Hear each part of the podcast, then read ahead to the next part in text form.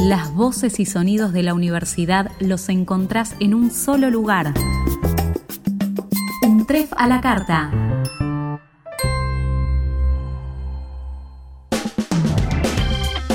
Bienvenidos a Enfoque Untref, un podcast que aborda los grandes temas de debate de la actualidad y los analiza con el aporte de los especialistas de nuestra universidad.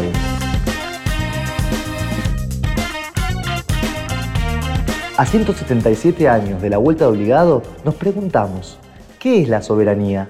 ¿Qué implicaba en ese momento y qué significa ahora? Los invitamos a desandar los caminos de la historia de la mano de Mariano Di Pasquale, integrante del Instituto de Estudios Históricos, para poner en contexto y repensar los hechos de nuestra historia a la luz de los distintos conceptos de soberanía.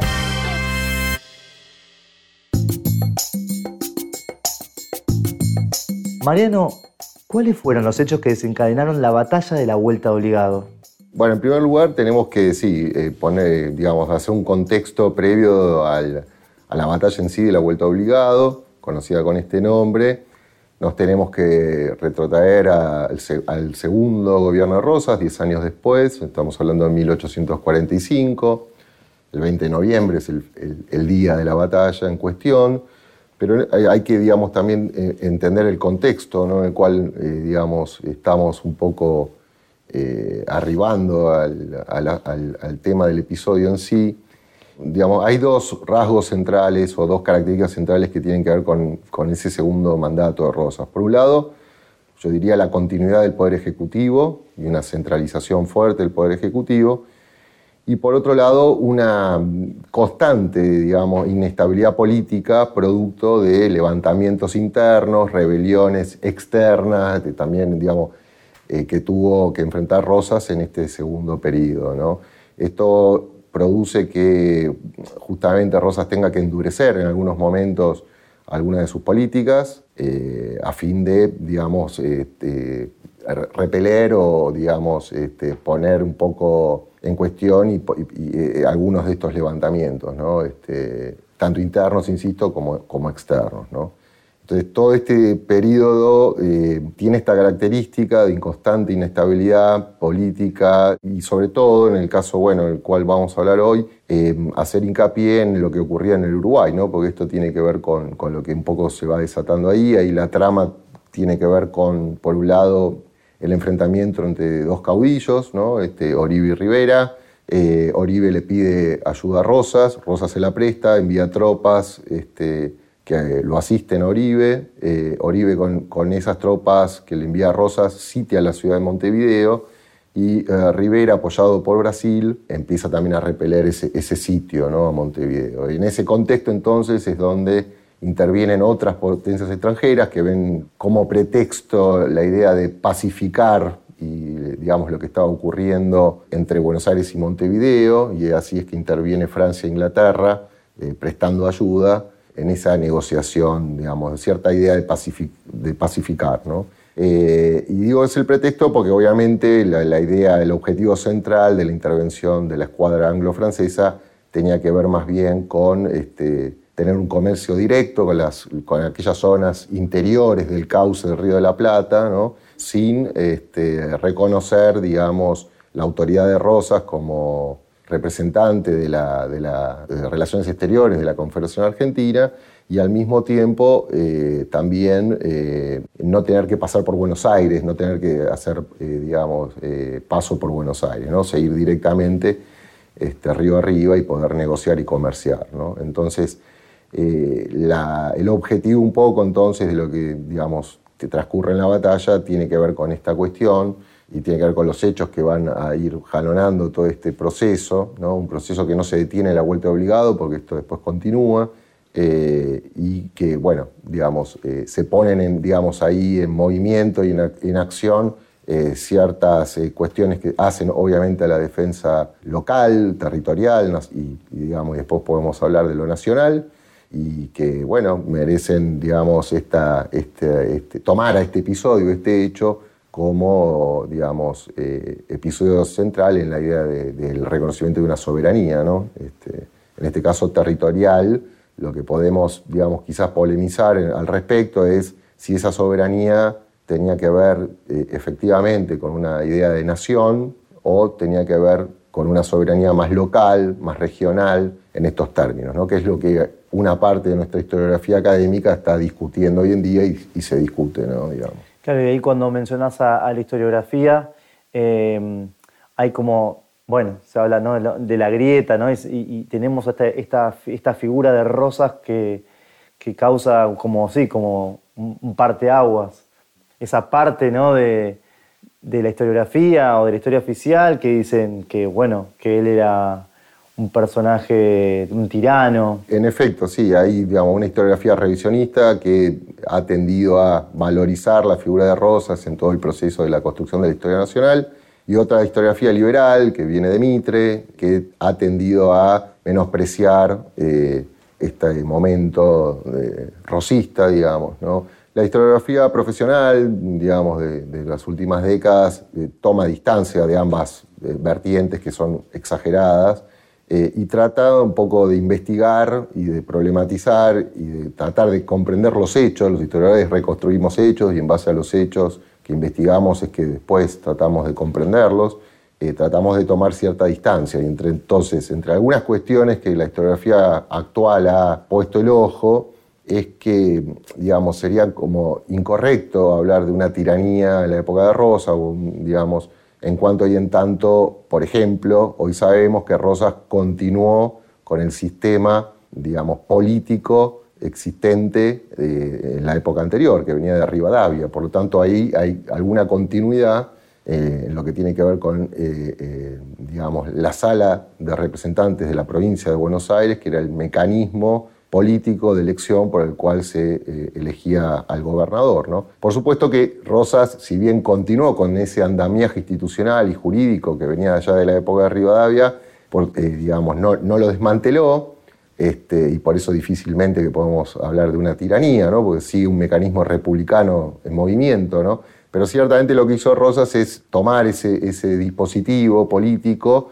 y este, usarlo un poco también a su criterio. Entonces, por ejemplo, la incorporación de una lista única de candidatos donde siempre figuraba él y bueno, siempre entonces lo elegían a él. ¿no? Pero lo interesante de esto es que eh, Rosas no desmantela todo ese sistema republicano eh, que se había un poco montado a partir de la ley de 1821, de la ley eh, de reforma política. Entonces, bueno, entre otras cosas, la historiografía actual ha complejizado un poco el, digamos, este momento de Rosas, tratándolo no como un bloque compacto, homogéneo, como si fuera siempre igual a sí mismo, sino incluso con eh, ritmos, subperíodos, eh, momentos de cambio, momentos de equilibrio político, momentos de eh, endurecimiento del régimen en algunos momentos, este, bueno, etcétera, ¿no? Y en ese mm, y de vuelta, ¿no? En esta figura quizás, bueno, sí, polémica, en, cómo se lo retrató, ¿no? Y aparece Sarmiento ahí como uno de sus grandes enemigos, que se encargó de, marcar sus diferencias por, por, todos lados. También se ve una, en Rosas una figura muy cercana a lo popular, ¿no? A las, clases más eh, bajas o trabajadoras, no sé si podemos ponerle ese nombre. Y por otro lado, con, también con, con, un apoyo de, de las clases sociales más altas. Digo, ¿qué es lo que molestaba en Rosas? ¿Esa cercanía con el pueblo? Eh, bueno, en parte sí, creo que digamos, lo interesante de Rosas y del fenómeno del rosismo es que con un discurso republicano que, insisto, mantiene en, el discurso, en la práctica eh, política eh, amplía ese horizonte de relaciones políticas y de fuerzas políticas y sociales. Y lo interesante es ver cómo Rosas, eh, por un lado, entabló este, alianzas con sus propios sectores, con sectores de clases medias altas asociados al campo, obviamente, eh, y esto generó esta cuestión, digamos, de, digamos que Rosas eh, tomó, digamos, de forma importante que tenía que ver con generar un orden y una estabilidad en aquella época que ya comenté, digamos, que, estaba caracterizada por esa inestabilidad permanente casi, ¿no? Entonces, eh, en este punto, tanto la intervención francesa del 1838 como el bloqueo anglo-francés del 45 eh, son, eh, digamos, eh, dos episodios que podemos tomar y que generalmente una parte de la historiografía ha considerado importante en la cuestión que tiene que ver con Rosas, digamos, defendiendo una soberanía nacional, territorial también, ciertamente, y como gestor en algún punto de esa unidad, digamos, soberana, ¿no? de reconocimiento soberano. Profundizando, llegado el momento del avance de, este, de esta flota ¿no? Eh, francesa eh, e inglesa, porque está bueno el mito fundante, ¿no? El mito dice que nosotros, nosotros, bueno, no sé, no se puede hablar todavía de nosotros, pero esa incipiente nación, si se quiere, pero con, digamos, que ya, ya había un sentimiento de, pertenencia a un suelo y algunas costumbres, digo, pudo hacerle frente y los pudo frenar, y de hecho, uno lo que escuchó toda la vida es que pegaron la vuelta. Eso no fue así. Eh, primero ubiquemos, no, no estamos en el río Paraná, eh, zona norte, digamos, de la provincia de Buenos Aires, en este lugar conocido como Vuelta Obligado, que es donde justamente el río eh, se encausa quedando de forma bastante estrecha y, produciendo un giro, ¿no? Entonces era un lugar interesante, digamos, y que Rosa conocía, y sobre todo el comandante Rosa, que era Mansilla, eh, que es el padre del célebre escritor, este, que era el que estaba al mando de, las tropas porteñas. Conocía el, lugar y entonces ahí lo que se hace es, como se sabía que eh, había una, digamos, diferencia de fuerzas importantes, lo que se considera hacer es montar con eh, una serie de lanchones, eh, digamos, gruesas cadenas este, de costa a costa y otros, digamos, barcos con, y con artillería en las costas, en ambos márgenes, para, bueno, esperar ahí la pasada de, la escuadra anglo-francesa sin, digamos, con, un efecto sorpresivo, ¿no? Ese efecto lo tuvo, pero duró un tiempo. finalmente la escuadra anglo-francesa logró pasar esas cadenas y logró, digamos, subir río arriba este, y llegar al Paraguay, pero también es cierto y es interesante contar de que ese objetivo de comercialización, que los buques estaban cargados de mercancías, finalmente tampoco fue muy satisfactorio, dado que no encontraron mercados, salvo en el caso de Corrientes, mercados, este, digamos, importantes como para vender estas mercancías. Entonces también para los ingleses, si bien eh, digamos, lograron eh, atravesar eh, y sortear este esta especie de bloqueo, también en el plano político y comercial tampoco les resultó este, una victoria. ¿no? Entonces, bueno, es como que fue, es complejo porque en ambos lados se ganaron cosas y se perdieron cosas. Y pensaba en, estos primeros hitos estos hechos de la historia que después se transforman en mitos, pero que ayudan a alimentar a un gran mito que es el mito de una nación, ¿no? Digamos, una nación se tiene que nutrir también de, victorias, ¿no? Sobre todo en un momento donde uno empieza y no tenés próceres, no tenés, no tenés historia, básicamente. Es que, bueno, ciertamente, esa, digamos, por eso el, día de, digamos, la conmemoración del Día de la Soberanía Nacional es un hecho, digamos, por un lado polémico para una parte de la historiografía, en cuanto en tanto, como dijimos, una parte considera que todavía no hay un Estado y una nación existente, sino que está en vías de, serlo, pero que todavía no está. Pero ciertamente también y al mismo tiempo lo que ocurre es que hay una apropiación, digamos, por parte de la sociedad, este, digamos, que tiene que ver con una historia pública, ¿no? que desborda a los historiadores profesionales y que construye eh, ciertamente una serie de dispositivos, elementos culturales que tienen que ver con la cohesión social eh, y con la búsqueda de sentido de pertenencia y demás, y obviamente en esa, digamos, en esa construcción de memoria colectiva es que aparece eh, este día como un día importante, ¿no?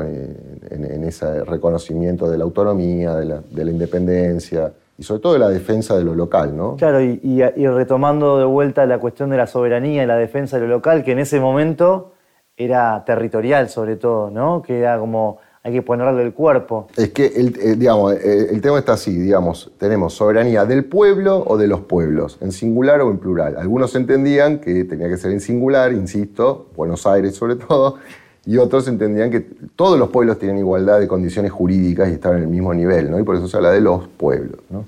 Ahora bien, ese proceso, en digamos, eh, es un conflicto que va a durar toda la década de 1810, parte de la década de 1820, incluso los tiempos de Rosas. ¿no?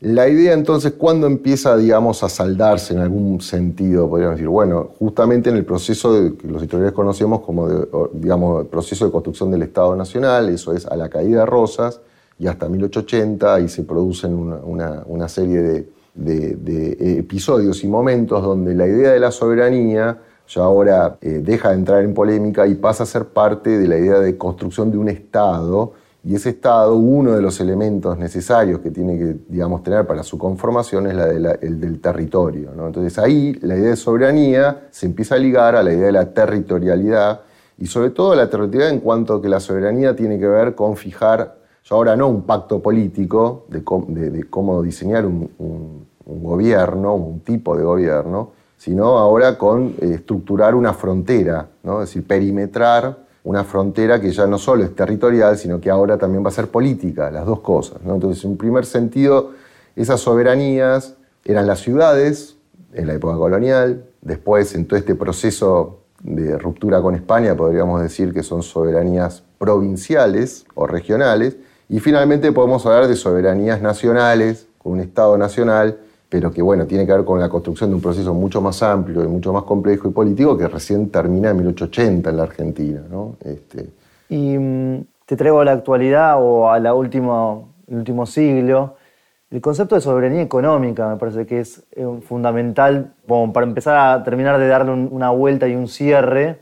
Y pensaba en esto de que, bueno, ya quizás no son necesarias las flotas extranjeras bloqueando o yendo a encañonarte en un puerto, y tenemos la cuestión de em, corporaciones, bancos, eh, organismos de crédito que te obligan a tomar deuda, por ejemplo, para atentar contra tu soberanía económica. Porque, digamos, desde lo territorial está claro que medianamente estamos todos de acuerdo dónde están los límites, cómo está distribuido el poder público, pero en lo económico creo que ahí está es el punto o el, el lugar de disputa, ¿no? la, arena de batalla sobre todo después del mundo de posguerra, después de la Segunda Guerra Mundial, está claro que el, mundo occidental eh, asumió un cambio muy importante desde el punto de vista de las relaciones internacionales y el mundo político, sobre todo por la aparición, y no, solo por la aparición, sino por el desarrollo de lo que se llaman los actores transnacionales, es decir, agentes que pueden ser desde organismos internacionales,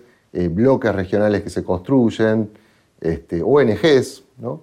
Que todas en algún punto tienen en común este, poner en jaque la soberanía de los estados nacionales. ¿no? O sea, y de ahí es que se habla de que a partir de la década de los 70, 60, 70, empezamos a, tener una crisis de, la idea del Estado nacional, en cuanto y en tanto el Estado tiene poca capacidad o poca cintura de respuesta a eh, las presiones de todos estos actores este, transnacionales que comienzan cada vez más a digamos, a gravitar en las políticas internas de los estados. Entonces los estados, ciertamente, una de las características del mundo de la posguerra es la emergencia de estos actores internacionales que hace que los estados nacionales pierdan cierta capacidad de respuesta y de toma de decisiones en sus políticas públicas, en el diseño de políticas públicas internas, porque están presionados por algunos de estos actores o agentes internacionales.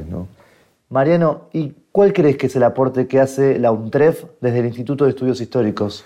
Bueno, desde el Instituto de Estudios Históricos, entonces, eh, nosotros como investigadores que conformamos un plantel amplio, y heterogéneo en nuestra formación, lo que buscamos, y sobre todo teniendo en cuenta el día, este día de conmemoración de la soberanía nacional, es sobre todo invitar a una reflexión eh, profunda en torno a los hechos que eh, ocurrieron en este momento del, del, del rosismo y eh, bueno, eh, activar eh, toda una serie de habilidades y competencias que tenemos que manejar los historiadores, que tienen que ver con bueno, una exhaustividad con la documentación, con los métodos de investigación que proponemos y que se propone, con el planteo de preguntas. ¿no? La historia siempre, digamos, aunque alguna gente no lo, no, no, no lo considere, lejos está de ser clausurada y cerrada, ¿no? los historiadores generalmente siempre tenemos preguntas nuevas para hacernos y por eso es que el pasado, digamos, tiene una relación constante con el presente y viceversa. Y desde el Instituto de Estudios Históricos, entonces lo que promovemos es una, un estímulo importante a, volver al archivo, volver a la documentación, analizarla de forma rigurosa y hacernos preguntas tratando de establecer algún tipo de respuesta, aunque sea provisoria, pero respuesta al fin sobre esas preguntas que tratamos de hacernos. ¿no? Entonces, desde el instituto básicamente lo que tratamos de hacer es aprender a hacernos preguntas históricamente hablando, ¿no? Cualquier tipo de preguntas, no hacemos preguntas filosóficas, sino preguntas históricas, ¿no? Eh, entonces, bueno, para eso hay que desarrollar una serie de habilidades, competencias y formas de, lectura respecto a la documentación, la contextualización y demás que, nos permite avanzar y, al menos abrir más preguntas. ¿no? Em, en estos últimos años se puso muy de moda esta idea de la grieta, que tiene que ver con entender la historia como un versus de personajes y de facciones antagónicas. Pero, ¿qué riesgos corremos si caemos en este River Boca de la historia? Y yo creo que nos quedan cosas sin, comprender, ¿no? Si, si, digamos, si simplemente pensamos buenos o malos, o, héroes o villanos. Eh, creo que, mm, digamos, hay, muchas cuestiones que, que, se nos van a escapar, ¿no? Eh, creo que ya, la historiografía argentina y la historia argentina está más madura para hacernos preguntas un poco más maduras y, corrernos un poco ya de esta cosa de buenos y malos, ¿no? Rosa fue bueno y malo al mismo tiempo, evidentemente, o sea, y uno puede entender cosas buenas, positivas o negativas, eh, depende un poco también este, de dónde se, posicione y, sobre todo cómo quiera ver la construcción de, un Estado, ¿no? Y de las políticas, ¿no? Eh, pero yo creo que un historiador profesional tiene que tomar un poco de distancia de esto, obviamente sin ser objetivo, porque tampoco es que lo somos, pero sí al menos tratar de profesionalmente establecer una serie de reglas para investigar y, encontrar, acercarnos, porque tampoco es que hay una verdad, pero sí acercarnos a cierta verdad. Y en este caso, eh, bueno, eh, nuestra disciplina lo hace a través de los estudios de los documentos de época, ¿no? Y, bueno, y tratar de analizarlos, reconstruirlos. Los historiadores somos como detectives del pasado, ¿no? Vamos a buscar en la documentación piezas fragmentadas, muy fragmentadas y muy dispersas, y las tratamos de recomponer, más o menos, ¿no? Este, eso es lo que hacemos, ¿no? Cuando vamos a un archivo a leer papeles de Rosas, escritos por Rosas, eh, tratamos de entender eso, ¿no?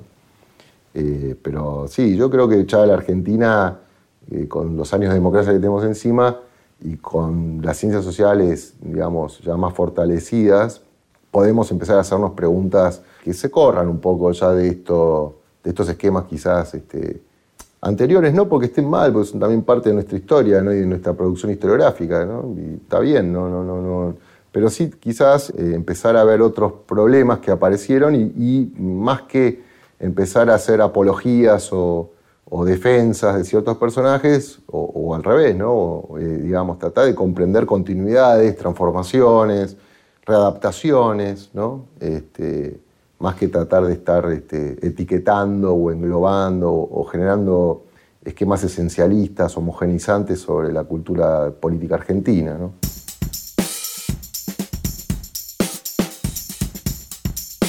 Llegamos al final de este episodio. ¿Qué te pareció este encuentro? ¿Qué detalles de la historia de la vuelta de obligado no conocías? Y por último, te invitamos a pensar, ¿cómo se resignifica el concepto de soberanía en pleno siglo XXI? Muchas gracias por acompañarnos. Nos reencontramos en el próximo capítulo de Enfoque un